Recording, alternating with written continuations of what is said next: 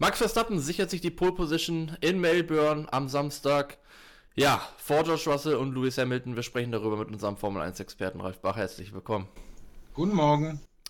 Ja, Ralf, ähm, wenig überraschend, Verstappen auf Pole, war aber lange spannend in Q3, aber am Ende hat er sich dann natürlich doch durchgesetzt mit zweieinhalb Zehntel Vorsprung. Wie hast du das Qualifying erlebt? Ja, keine Überraschung, äh, zumindest was Max Verstappen betrifft. Äh, ich bin sogar der Meinung, äh, es war wieder so ein Set-Up-Kompromiss fürs Rennen, deshalb muss man den relativ geringen Vorsprung realistisch bewerten. Ich glaube, er wusste zu jeder, äh, auf jedem Segment des Kurses, in jeder Runde, dass er eigentlich auf Pol fahren kann, nur der, der Vorsprung, den wusste er vielleicht nicht so genau und er konnte auch die Probleme überfahren, die sein Teamkollege nicht überfahren konnte. Also, wie gesagt, wir hatten jetzt drei, Rennen, drei verschiedene Rennstrecken und äh, Verstappen ist eigentlich immer vorne, wenn er nicht totale technische Probleme hat und ja, er ist halt in der eigenen Liga gerade. Glaubst du, dass Red Bull extra zu dem allerletzten Run nochmal aufgedreht hat oder riskieren die sowas nicht, dass er dann im letzten Schuss erst mit voller Leistung wandert? Wenn es nochmal die letzten äh, gilt, die letzten besser rauszukitzeln mit einer, äh, ich sag mal, Software-Motor, dann macht das jeder. Also da sehe ich jetzt keinen großen Unterschied. Der Vorsprung ist schon realistisch und in Melbourne war es eher so, dass es sehr schwierig war, diese 100%-Runde hinzubekommen, weil da viele Faktoren Wind, der, der Regen, der die Strecke äh, hat grün werden lassen, also grün heißt wieder rutschig. Äh, die Streckenführung selbst ist sehr herausfordernd, unheimlich schnell geworden, wie auch Hülkenberg gesagt, der fast Angst gekriegt hat, wie schnell sich Melbourne entwickelt hat. Also da war es ganz, ganz schwierig, 100% die, die Runde zu finden. Und äh, wie gesagt, Verstappen vorne, keine Überraschung. Dahinter, ja, ging es ziemlich spannend so. Darüber sprechen wir auf jeden Fall gleich. Bleiben wir noch kurz bei Red Bull. Sergio Perez nur auf Platz 20, ähm, Q1 ausgeschieden, sich verbremst. Was war da los? War es ein technischer Defekt oder ein Fahrfehler? Also meine Recherchen haben ergeben, dass Perez die gleichen großen oder kleinen Probleme, das sei jetzt mal dahingestellt, wie Verstappen hatte. Der eine fährt auf Pol mit den Problemen, der andere hyperventiliert, sage ich mal, und macht einen Fahrfehler. So hat man mir bei Red Bull auch ein bisschen versucht zu erklären. Das heißt, dass das Auto nicht perfekt war, ist klar, das war es bei Verstappen auch nicht. Und ich denke, von Anfang an hat Verstappen versucht, dem Perez äh, den Wind aus den Segeln zu nehmen, nach dem, was in Cheddar passiert ist, in Saudi-Arabien. Und äh, dann hat sich Perez in so eine Negativspirale, sage ich mal, Tag für Tag reingebracht und das Ergebnis haben wir dann im Qualifying gesehen. Klar war das Auto schwer zu fahren, aber wie gesagt, das war, war, war es für alle und äh, Verstappen im wahrsten Sinne des Wortes den, hat den Vogel nicht gekriegt, als er die Probleme von Paris mitbekommen hat. Äh, und das, sein Mitleid, Mitleid wird sich in Grenzen halten. Was bei Red Bull eigentlich in man, bei manchen Teilen auch der Fall ist, weil da ist ganz klar Verstappen der Königstiger, der gefördert wird und fair oder nicht, er ist halt der Nummer 1 Pilot und die Stimmung wäre im Keller, wenn Max jetzt 20. wäre ja nicht Perez und Perez vorne und so ist die Stimmung so noch relativ hoch im Lager. Ja, äh, waren immer diese Downshifts ähm, im Gespräch, auch im Funk zu hören, in Bahrain, Saudi-Arabien und auch jetzt in Australien. Aber auf den Plakat hat er gesagt, das waren, äh, es ist kein Problem, ne? es ist so eine, Nein, ist so eine Abstimmungssache. Sache. Genau. Äh, äh, anscheinend wird, äh, macht Honda immer noch die Motorsoftware zum größten Teil und die sitzt in Japan, Funkverkehr.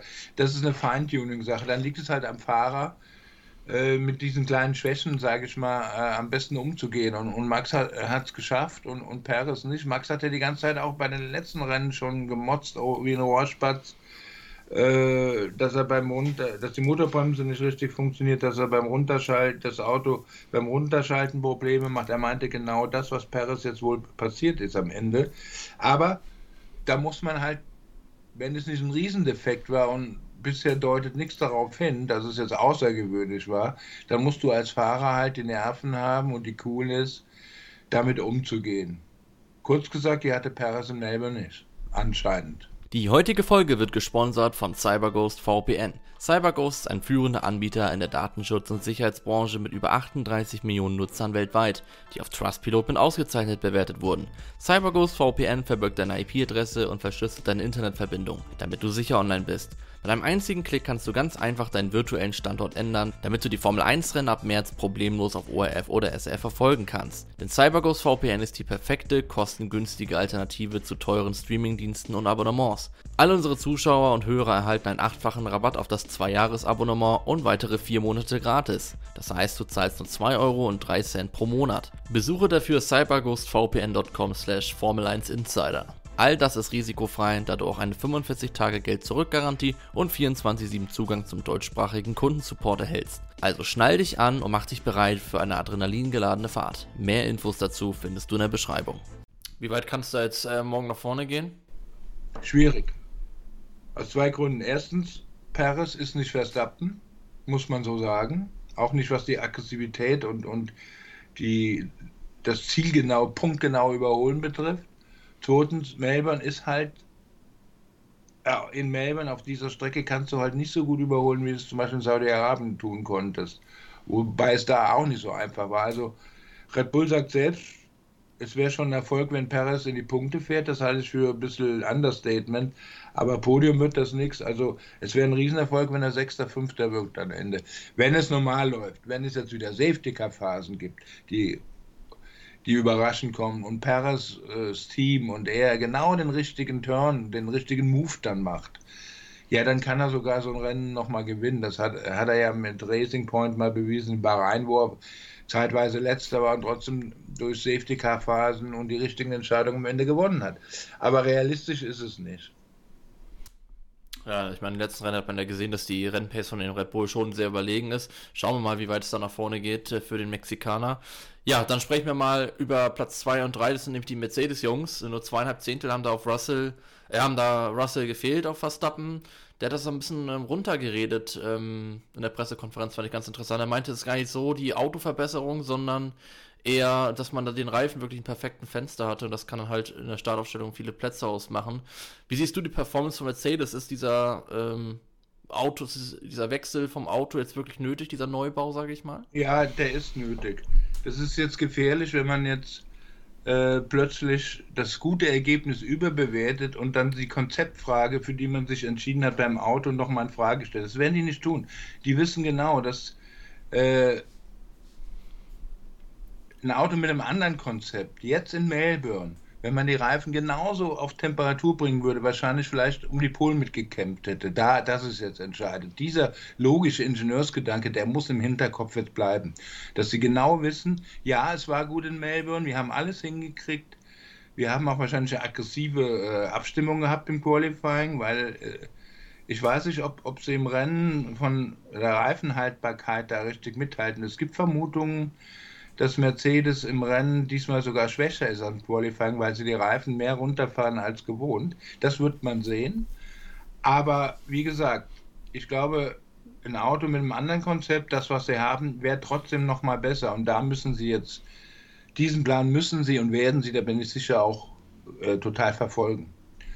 Was noch interessant ist bei Mercedes, gibt es da wirklich eine Wachablösung. Äh, unsere Kollegin Bianca Galoff hat dann sehr, für mich sehr interessanten und analytischen Artikel geschrieben. Der ist zu empfehlen bei F1 Insider. Jetzt stinkt meine Eigenwerbung und Sport 1 und was weiß ich, wen wir noch alles beliefern.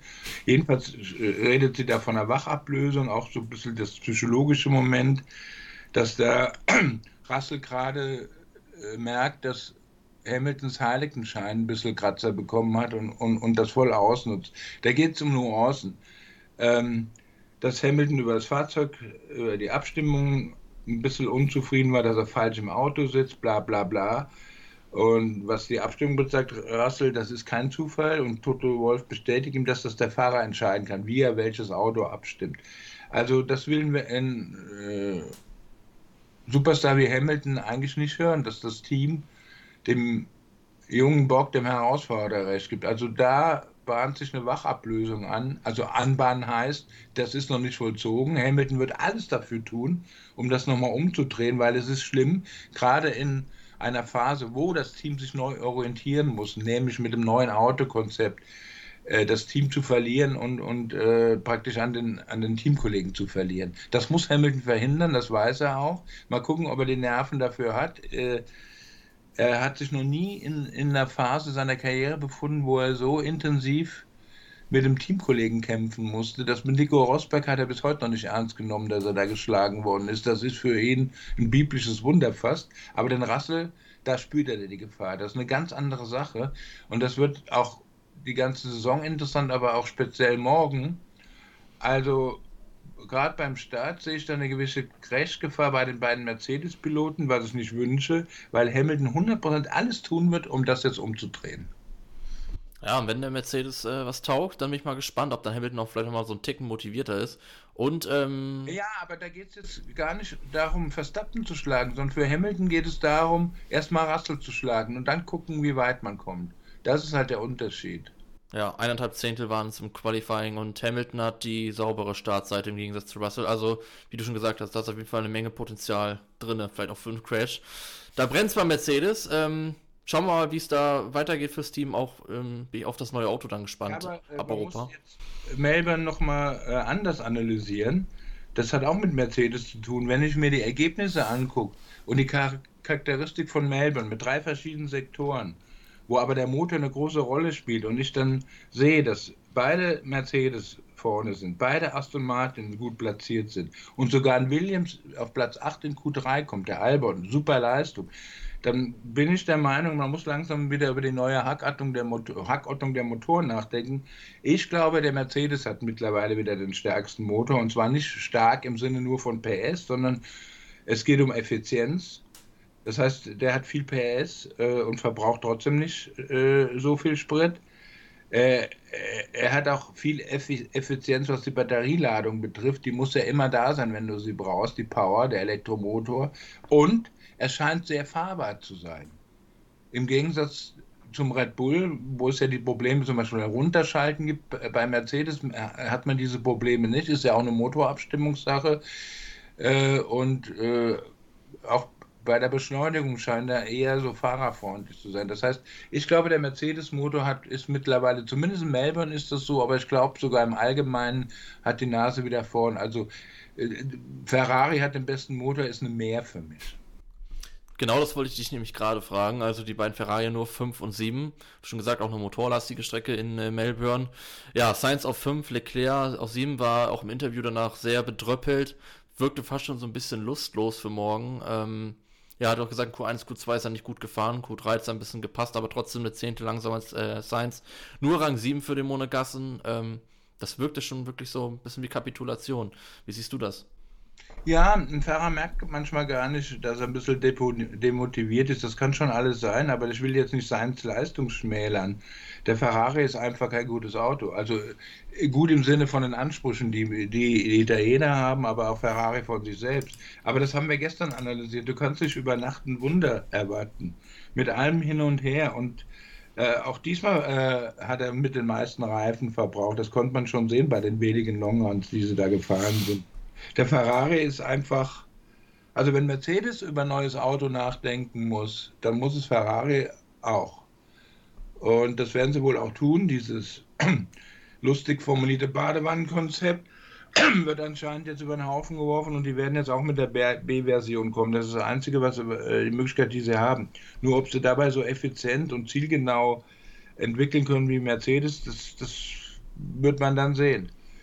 Ähm, ähm, die Gefahr für, für Leclerc ist jetzt, dass er wirklich die Motivation verliert. Äh,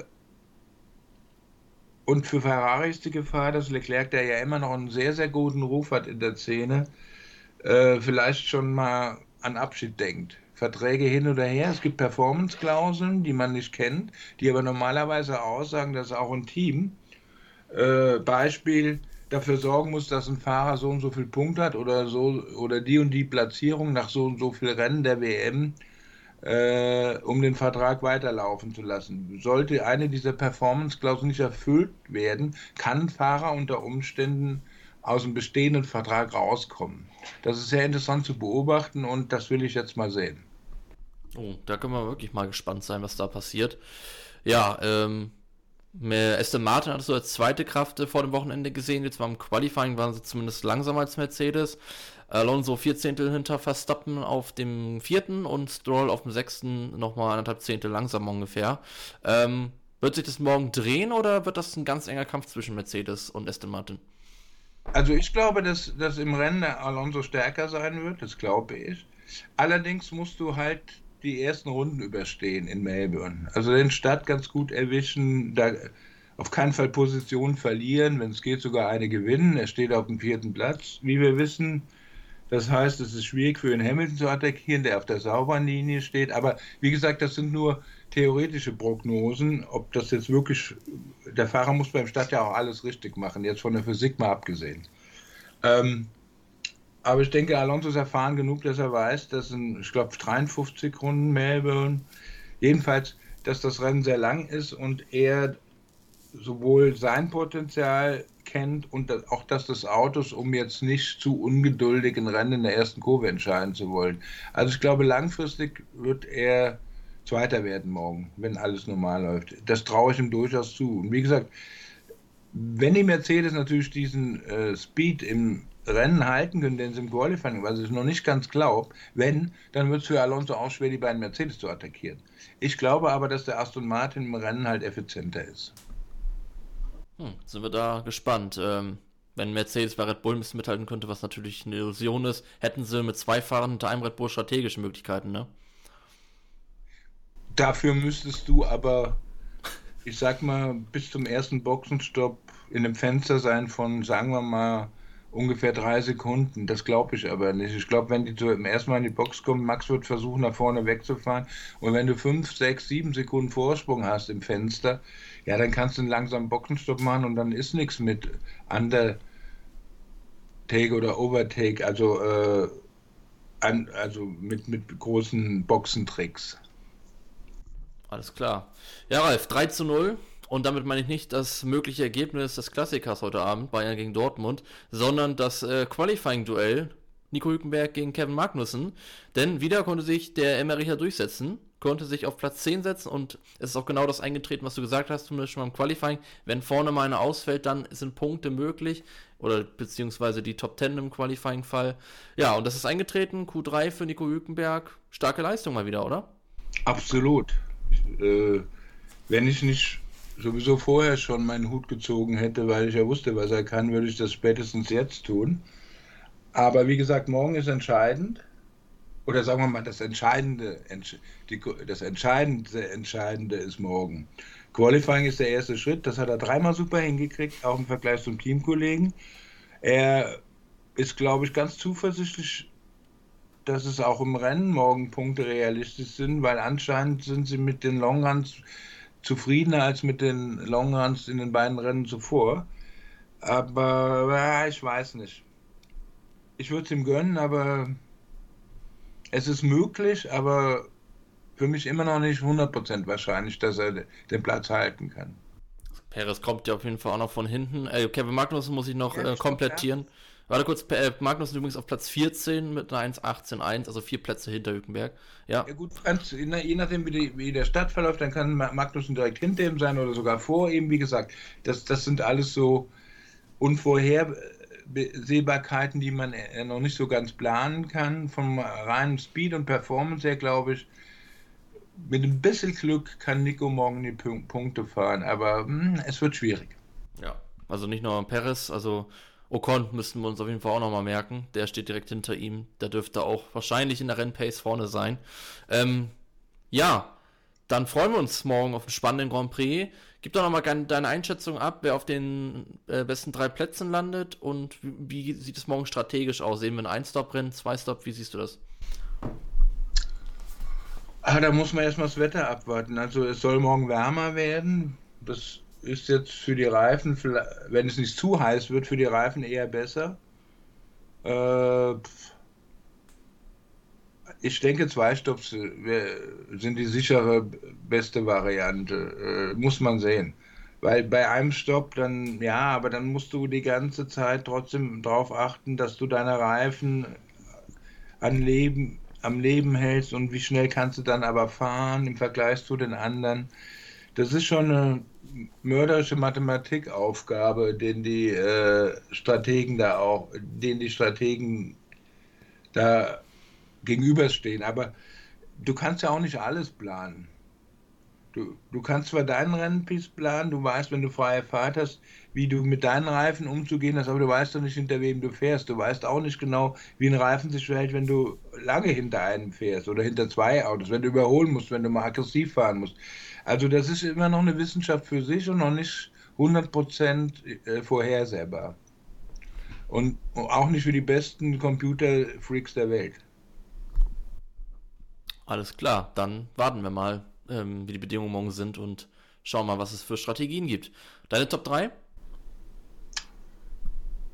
Vom Gefühl her sage ich, hat Verstappen morgen Pech, aber das lasse ich jetzt mal weg. Also Verstappen, Alonso, Hamilton. Ja, witzigerweise habe ich genau das gleiche Bauchgefühl mit Verstappen, dass da morgen irgendwas passiert. Ja, das ähm, will ich aber nicht, weil der, nee. der Junge ist großartig. Ja der kommt auch sympathisch, authentisch rüber. Äh, die Tierschutz für eine der Welt werden ihn jetzt in den Himmel heben, weil er noch die, noch die Übersicht hatte, den Vogel nicht zu überfahren im Qualifying. Also da passt alles im Moment. Und er scheint auch wieder fast bei 100% körperlicher Fitness zu sein. Also ich schätze, der zweite Lungenflügel funktioniert äh, wieder. Der hat Red Bull den Flügel verliehen wieder.